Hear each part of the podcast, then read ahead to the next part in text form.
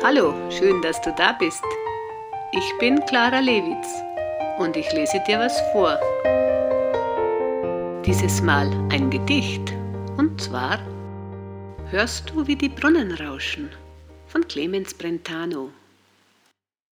Hörst du, wie die Brunnen rauschen? Hörst du, wie die Grille zirpt? Stille, stille lass uns lauschen.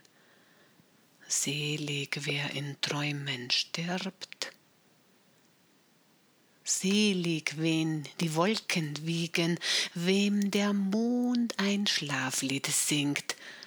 O wie selig kann der fliegen, dem der Traum die Flügel schwingt, dass an blauer Himmelsdecke Sterne er wie Blumen pflückt schlafe, träume, flieg.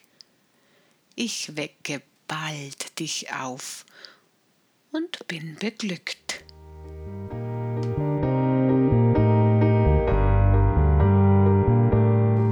So, das wär's schon wieder. Ich freue mich, wenn es dir gefallen hat. Bitte nimm dir Zeit für die Bewertung oder einen kurzen Kommentar. Dankeschön und bis bald.